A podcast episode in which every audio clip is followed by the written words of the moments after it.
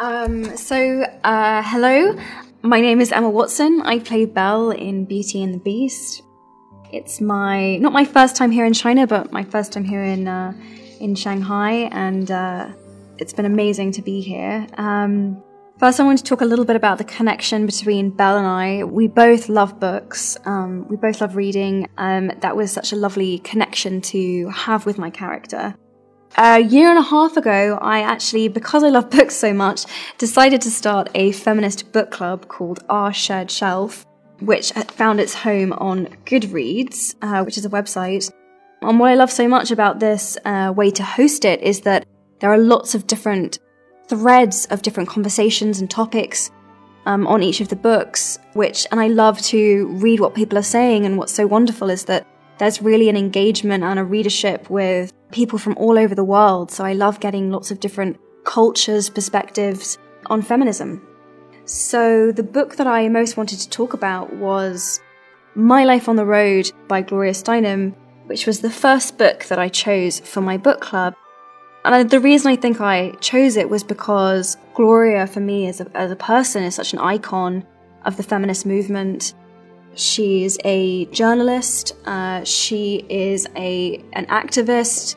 Um, she's a campaigner, and I think she's just a wonderful entry point um, for anyone interested in feminism.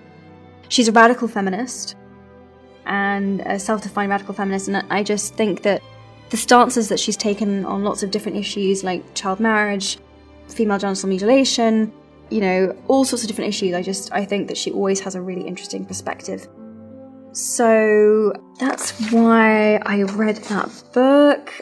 I mean, she's written lots of books, but you know, this one has lots of very interesting anecdotes from her journey as being an activist. Uh, one of my favorite parts of the book is when she recalls different conversations that she's had with different taxi drivers, because believe it or not, Gloria Steinem doesn't know how to drive, and she's actually adamantly decided um, not to learn to drive because she loves the interaction that she has with strangers on the way to airports or on the way to pick up shopping, or, you know, they, she sees them as giving her kind of this amazing insight into the world and, and showing her other perspectives. And I love the often very funny anecdotes that she has about her interactions. I also love her dedication at the beginning of her book. She actually dedicates the book to the doctor or the man that performed um, an abortion that she decided to have when she was a young woman because she says that without this abortion, um, she would never have uh, become the writer that she is today, the activist that, that she is today. I find that a very, um, a very moving and very brave um, tribute, and I, and I love her kind of boldness and her honesty that she uses to, to introduce that book. I just thought that was really, really remarkable. I love that she also talks a lot about her father in the book. She discusses that her relationship with him actually defined and characterized her understanding not just of femininity but masculinity, and that actually having male role models and you know men interact um, with feminism and female empowerment is incredibly important. And I love that she you know doesn't leave him out of the picture or, or out of the conversation so I think that's that's a really lovely element as well. In terms of you know my life and learning um, and inspiration as an actor, you know, oh gosh, I mean, I love actors like uh, Meryl Streep, um, Cate Blanchett. Uh, Jane Fonda actually has been an amazing sort of mentor and role model um, to me more recently. She was one of the three women, along with Gloria Steinem, and another author called Robin Morgan, who um, set up the first sort of women's organization or center um, in America, and I think her performances are very powerful too. So she's a good example to me of kind of combining activism and uh, acting. You know, as UN Women Goodwill Ambassador, I've found uh, Maya Angelou to be incredibly inspiring. I love her poems and her poetry.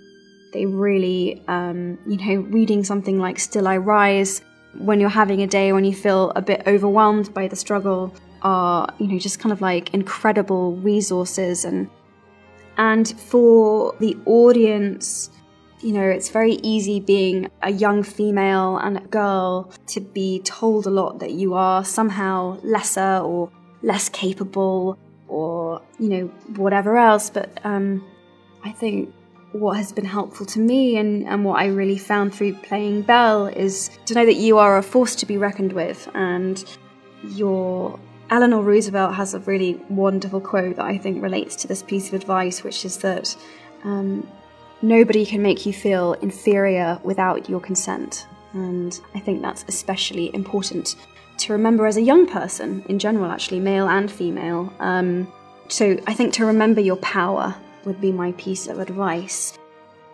Yeah, one other thing that I found um, particularly inspiring and that I really took away from reading the book was um, Gloria talks a lot about talking circles and how they are it, this amazing kind of agent for consciousness raising. Um, you know, hearing, really listening to other women and their experiences and, and to feel supported and listened to in that environment, I think is incredibly empowering and, and just such an amazing way, an intimate way to be able to share information. And, you know, wherever I have been able to join a talking circle or initiate a talking circle, um, I have definitely tried to do that.